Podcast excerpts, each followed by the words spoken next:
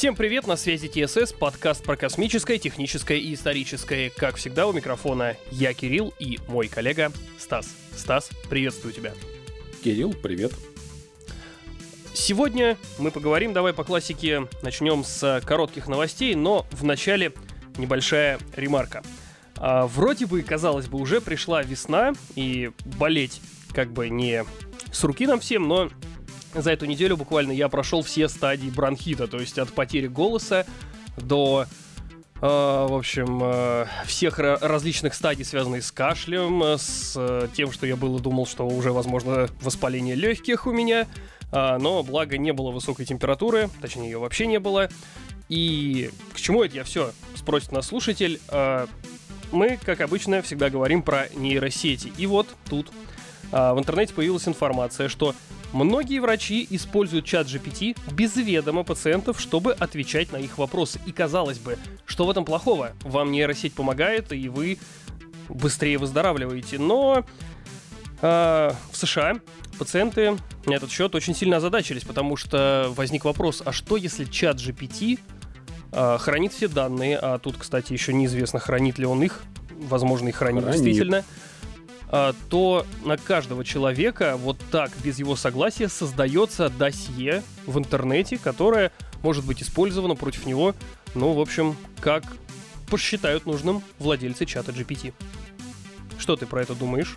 Ну, во-первых, я уже, как я сказал, хранят, потому что на чем-то надо учиться, во-первых. База там, конечно, они говорят, что это все не хранится, но это все хранится. Плюс я вчера смотрел стрим одного человека, который скажем так, имеет отношение к кинематографии, зарубежной, конечно же. И ему задали вопрос по поводу нейросетей, там, чат GPT и так далее и тому подобное. Ну, и он честно сказал, что у них на работе стоит полный запрет, никаких нейросетей, никаких чат GPT даже близко быть не должно. Где бы включено, его просто быть не должно. Потому что, ну, тут как два варианта. Либо промышленный шпионаж, либо какую-то глупость выдаст. Ну, скорее всего, ребята там ухлы, ушлые, и поэтому прекрасно понимают, как это работает, поэтому сказали нет, никаких чат GPT на работе никаких нейросетей. Значит, все-таки хранят. Ну, в общем, э, пока это эксперимент, э, используется это только в трех больницах, но э, моралисты уже задались вопросом, а насколько это этично. Мое мнение на этот счет не могу сказать, потому что сложно мне пока предполагать, насколько это все может быть критично. А если нейросеть помогает э, лечить смертельные заболевания и обнаруживать их на, ранней, на ранней стадии, то бог бы с ним, пусть он хранит, главное, что люди живы. Вот мое мнение. Ну, это не полноценный искусственный интеллект, поэтому лечить он не может, но это просто как одна глобальная Он подсказывает база. и направляет. Это, по сути, одна глоб- большая глобальная база, которая содержит в себе все образцы, прототипы, там, знаешь, информацию какую-либо, а, и целую библиотеку воспоминаний. То есть то, что не можешь вспомнить ты, прекрасно помнит машина, потому что доступ к ее памяти у нее гораздо проще. Поэтому, ну, насчет того, что лечить нет, но как огромная библиотека с огромным количеством примеров и способная что-то сварганить из всего этого дела, да, она работает примерно так. Но черт его знает, как оно будет. Так, так где там твои короткие новости? А, мои короткие новости. Вот тут в космическом семействе а, нашего прекрасного Сатурна пополнение. Ученые обнаружили 62 новых спутника вокруг планеты, и общее количество выросло до 145. Вот. Тут э, можно было бы вставить, что у нас звучат фанфары, но мы этого делать не будем, потому что а, ну, в общем, каждый у себя в голове эти фанфары включит. А, давай твоя отец короткая. Словом. Что, прости, не услышал тебя? Я говорю, многодетный отец он у нас получается. Сколько а, у него да, там детей, ты сказал? был многодетным, а теперь почти в два раза стал многодетней. Да, 145 это все-таки прилично. Давай, твоя короткая новость, потом я продолжу. Нет, ты знаешь, ты, наверное, расскажи все свои короткие новости. А у меня короткие, на самом деле, э, вот такая, например. Э, антропологи э, в 1983 году, вернее, не антропологи, а геологи, прошу прощения, э, откопали одну птицу. И, в общем, э, вот это все время с того периода шли э, исследования, сравнения, происходила реконструкция скелета, и, в общем, теперь у нас есть еще один рекордсмен. То есть до этого у нас был Сатурн со своими планетами, со спутниками, то теперь у нас рекордсмен среди птиц. Но птица не настоящего времени, а птица всех времен, ну, вот на, на данный момент, которую мы знаем. То есть э, была такая тесто, исто, доисторическая птица, и называлась она, извините, если я что-то неправильно прочитал по латыни, Пелагорнис сандерси. А жила она 25 миллионов лет назад, была настолько огромной, что размах ее крыльев составлял 7,5 метров. Внешне птица с очень тонким заостренным, похожим на клюв альбатроса, э, клювом с несколькими острыми зубами. То есть вот такая птичка, которая могла, мне кажется, спокойно бить этим клювом динозавров. Атаковать. Вполне возможно. Если они жили, конечно, в одно время. Девушка оцифровала себя для общения за деньги. Как сообщает издание Fortune, известная американская блогерша с э, аудиторией в 2 миллиона человек использовала технологию OpenAI для того, чтобы создать свою ИИ-версию. В результате получился голосовой чат-бот. Общение с, с этим искусственным интеллектом стоит всего 1 доллар в минуту. Но самое интересное, что в течение недели в рамках бета-тестирования блогерша заработала уже порядка 70 тысяч долларов. Я так понимаю, что OnlyFans уходит на аутсорс? Ну, типа того. Так, Microsoft решила закупать энергию от термоядерного реактора в 2028 году. Контракт уже подписан, причем источником электролич... Контакт, о господи, контракт уже подписан, причем источником электричества должен стать реактор принципиально нового типа, не, не токамак и не лазерный термояд. Helion Energy, то есть та компания, которая будет поставлять энергию Microsoft, Вместо этого будет использовать подход, который открыт был еще в 50-х годах – разнонаправленные магнитные поля. Но, как мы с тобой и говорили, как только ИИ получит доступ к электричеству, ему уже ничего не надо будет. Так что до восстания машин 5, 4, 3, ну и 2028 год, одним словом. Старикам надо в сеть. Ежедневное использование интернета отодвигает наступление деменции – Чо Гавонь, директорант кафедры социальных и поведенческих исследований школы общественного здравоохранения Нью-Йоркского университета, господи, я это смог выговорить кое-как, выявили, что риск развития деменции у ментально здоровых людей старших 50 лет, если они отдаются интернет-серфингу и сидят в социальных сетях, вдвое ниже, чем у людей того же возраста, но не, ставш... но не ставших настолько активными пользователями интернета. Вот так вот. Угу. Ну, я тут согласен, на самом деле. Э, порой меня такая мысль посещает, глядя на своих э, дедушек, бабушек, э, что в наше вот в нашу старость, мне кажется, у нас будет более она повеселей, потому что э, в наше время появились компьютеры, и это прекрасный шанс перепройти все игры, о которых мечтал. Да-да, как говорится, когда-нибудь на старости мы загрузим все... А, как, как же там говорилось, подожди, в старости мы соберемся все вместе, загрузим старые сейвы от героев третьих и наконец-то пройдем все эти карты. Ну, сильно, конечно, сомневаюсь, да? ну что поделать. Но было бы неплохо. Так. Я компанию там проходить как раз-таки начал не так давно. Компанию.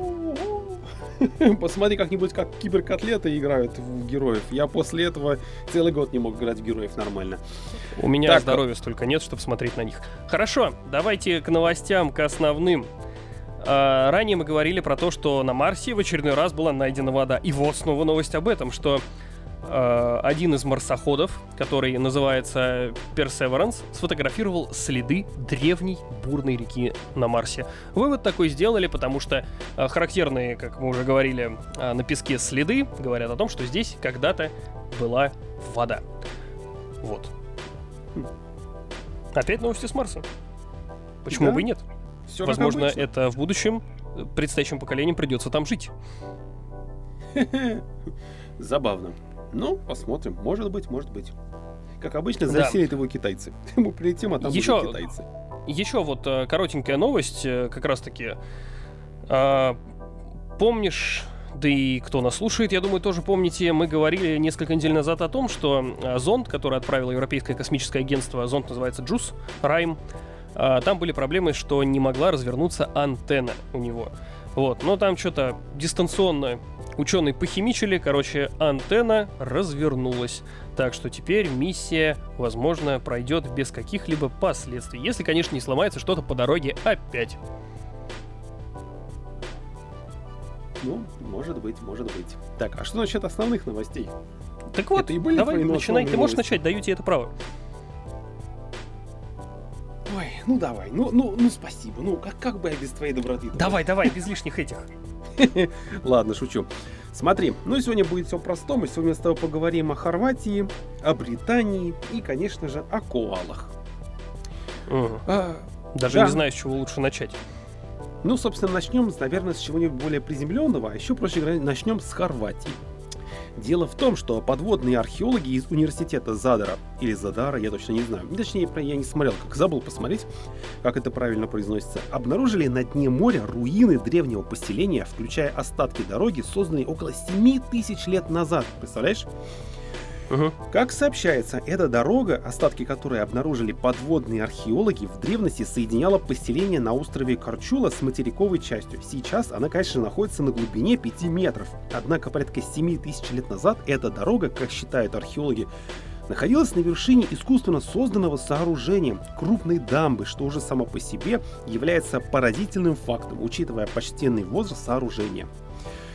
А, дело в том, что на этом в римский период здесь располагался этничный город, известный как Салона. По найденным тут ранее артефактам археологи установили, что поселение было основано исчезнувшей прибрежной культурой, известной как культура Хвар. Этот народ занимал данную территорию в эпоху неолита. Также анализ показал, что поселение, которого, к которому относится именно этот римский участок, было основано примерно 4900 лет а, до нашей эры назад. Вот так вот.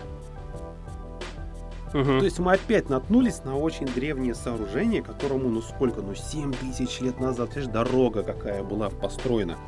То есть за 5 тысяч лет до нашей эры, по сути дела, там уже была какая-то культура. Потом там, конечно же, обосновались римляне. и, То есть, ну, это прям, ну, это прям интересно на самом деле, потому что там Ну, находили... это, да, принято же говорить, что римляне создали там дороги, э, создали культуру и прочее. Тут выясняется, что это очень старая постройка еще в доримскую эпоху, Еще прям далеко в доримскую, да. эпоху. Так что, возможно, римляне тоже в свое время занимались э, какой-нибудь по типу археологии такие нашли. О, слушай, а давай-ка мы то же самое построим, как у наших предков. Ну, я, знаешь, Или я просто усовершенствовали. Я в этом не, я в этом, знаешь, даже не, то, чтобы не буду сов- совнима- сомневаться, но дело в том, что мы с тобой прекрасно знаем, что римляне были достаточно продвинутые государства. Рим был достаточно продвинутая Римская империя на тот момент. То есть даже, ну, это было на тот момент даже более чем продвинуто. Если я не ошибаюсь, то Рим, а, это был, по-моему, первый город-миллионник, если я не ошибаюсь. То есть Ну, в Риме, да, проживало там в хорошие времена да, миллион человек. То есть по тем временам Да, это, это, это колоссальная времена. цифра, при том, что очень отлично была отлажена работа инфраструктур. А, Меня всегда поражало а, про ситуацию с водопроводом. То есть, да, вот это ж э, гений технический в прямом смысле слова. Слушай, мне прям Что- интересно, как тогда выглядел какой-нибудь навигатор. Я не знаю, Ну там, да. наверное, раба носили, который каждый за уголок знал, и он говорил там какой там 100 шагов направо, 100 ша- шагов налево. Ой, господи, это, конечно, интересно. Ладно, давай ты следующую новость. А, Следующая новость, что а, в полку а, компаний, которые занимаются частными космическими полетами, прибыло. А, То есть одна компания, которая называется VAST, представила первый модуль новой частной космической станции. Вот. И здесь, конечно же, ситуация очень интересная. А, Сразу оговорюсь. Все, что дальше я скажу, взято с официальных источников. Будет ли это на самом деле, неизвестно. Ответственности не несу. Но порассуждать на эту тему мы можем. Почему нет уверенности? Потому что, как мы ранее говорили, много проектов были разработаны, много чего обещали и реализованы. Они были, к сожалению, не все. Хотя были неплохие, светлые идеи. Так вот, американская компания VAST а, опубликовала пресс-релиз и рассказала, что они представят модуль, который называется Heaven One. Ну, то есть Heaven 1. А, то есть не небеса от слова heaven, а именно вот хавен, короче, если по буквам считать. А, то есть, что эта компания сделала? Они представили концепт и сообщили о том, что они заключили договор, а, точнее не договор, а соглашение, ну, в принципе, то же самое, с компанией SpaceX. То есть э, будут использовать ракету Falcon 9 для запуска первого модуля и капсулу Dragon для транспортировки экипажа из четырех человек. Почему из четырех человек? Потому что в капсулу Dragon именно столько и лезет. Больше там мест нет, ограничено. А, что из себя представлять будет вот этот самый, а, собственно, почему я про него говорю, этот проект? Он амбициозный, а, сразу скажу, в 25 году ожидается в конце, что это все появится у нас в космосе. И в чем уникальность? Вот здесь такого еще не было. Конструкция будет таким образом работать, что она будет создавать внутри искусственную гравитацию. То есть космонавты не будут там летать, и не только космонавты, но и остальные предметы, а будут перемещаться вот чуть ли не пешком. А как это привыкли делать на Земле, как прямо ходящие люди. То есть э, вообще идея сама по себе, конечно, здравая, неплохая. Интересно, как там оно будет на самом деле.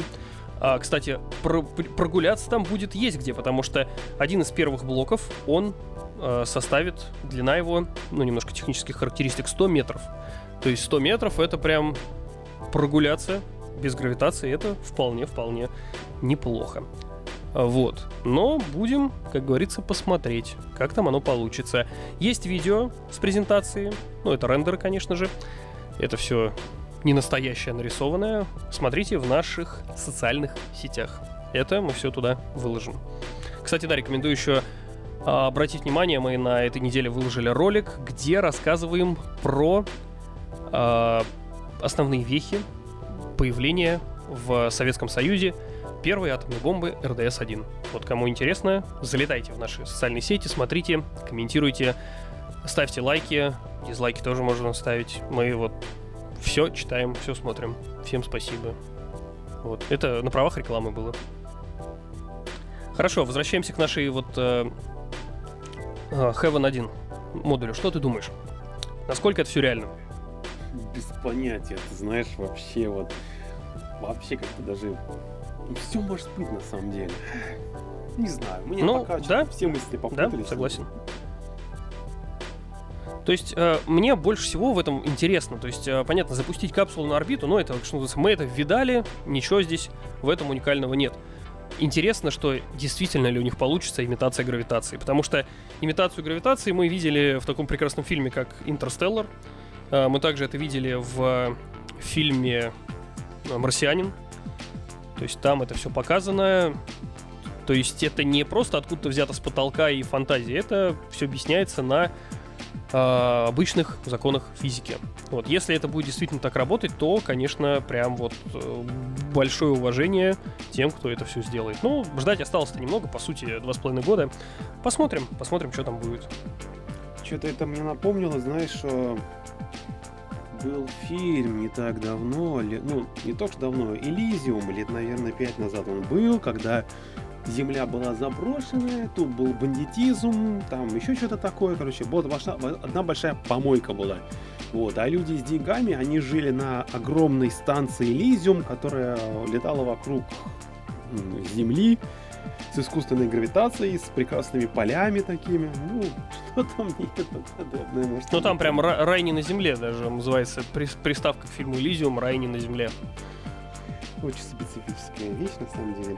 Ладно, Ну, посмотрим, к... как будет. Вернемся Интересно. к нашим новостям. Есть у меня тут интересная новость от наших британских астрономов. Британские астрономы, наверное, скоро будут как британские ученые.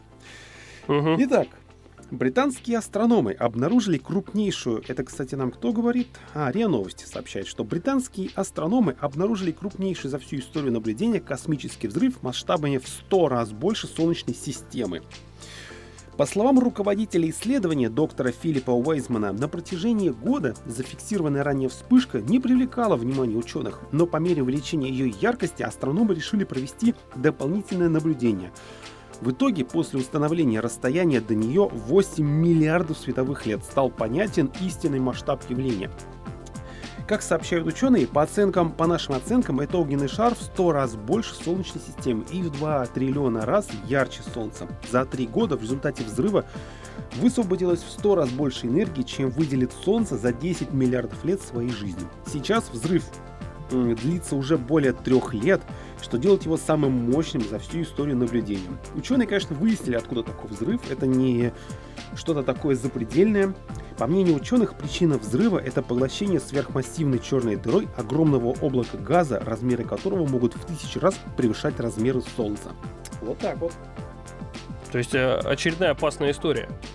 Да, ты знаешь, но на самом деле нам повезло, что до этой опасной истории 8 миллиардов лет, так что лететь, так что в принципе нам это вообще никак не грозит.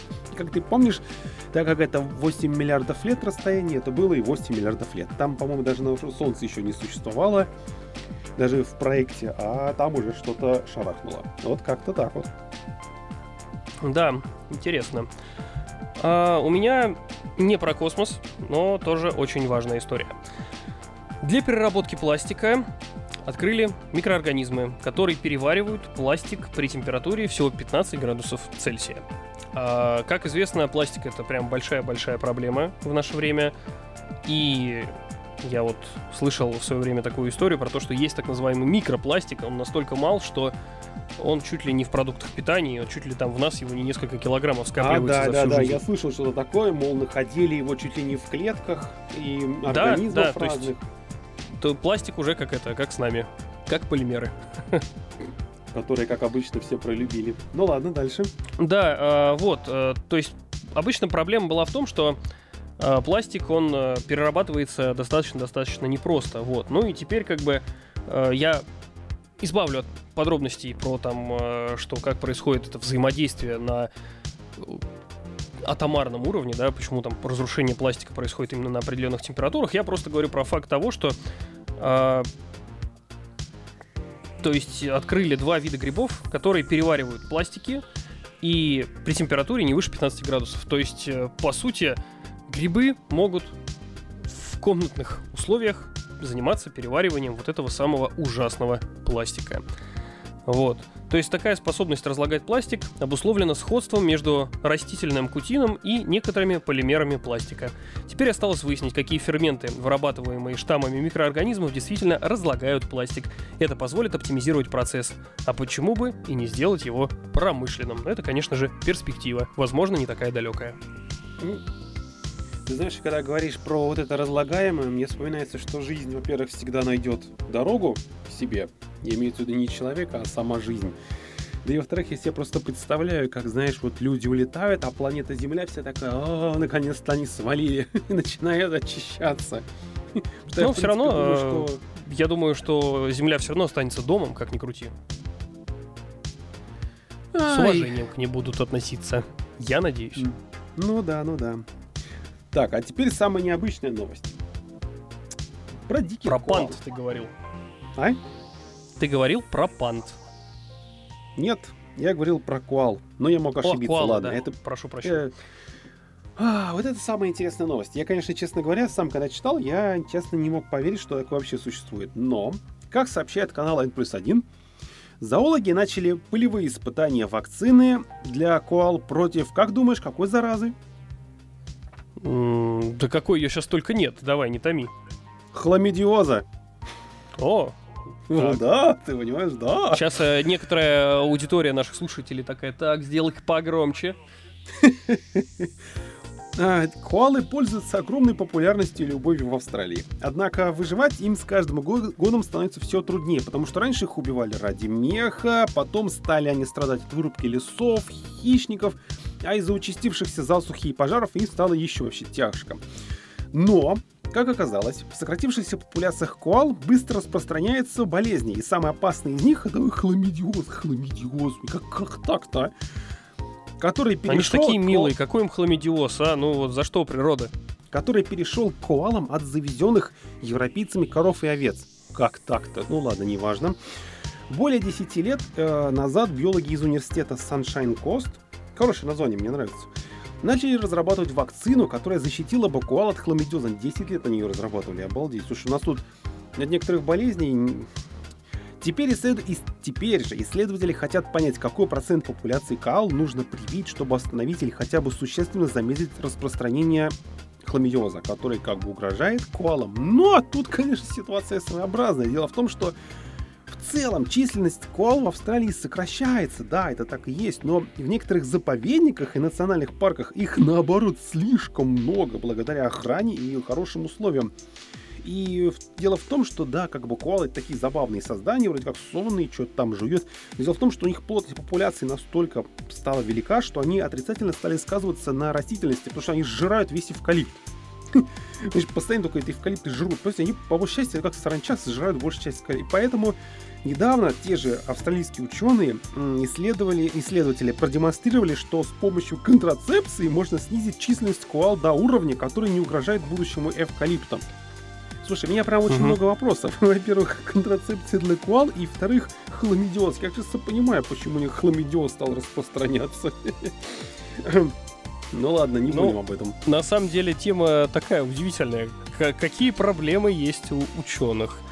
То есть да от космоса мы спустились прям практически в самые низменные темы. Темы, которые находятся ниже пояса. И главное еще у кого? У коал. Вообще можно быть что угодно, но коалы Да, да, да, да, да. То есть я вот э, не буду э, на эту тему шутить и как-то развивать ее, потому что все-таки у нас аудитория такая нас бывает слушают и те, кто до 18, поэтому не будем об этом. Куалы тоже э, болеют такими же болячками, как и люди. Поэтому о них тоже нужно заботиться, сохранять свое здоровье э, и за ним следить. Вот так, что я могу сказать. Моя новость. А, моя новость. А новости-то у нас на сегодня все основные. О. Угу. Да, вот так, как всегда. 30 минут прошли практически мы даже этого и не заметили сами. Вот так за беседой всегда оно и идет. А на сегодня, ребят и девчат, у нас все. С вами был ТСС, проект про космическое, техническое, историческое. Подписывайтесь на нас, ставьте лайки. Всем спасибо, всем пока. Пока-пока.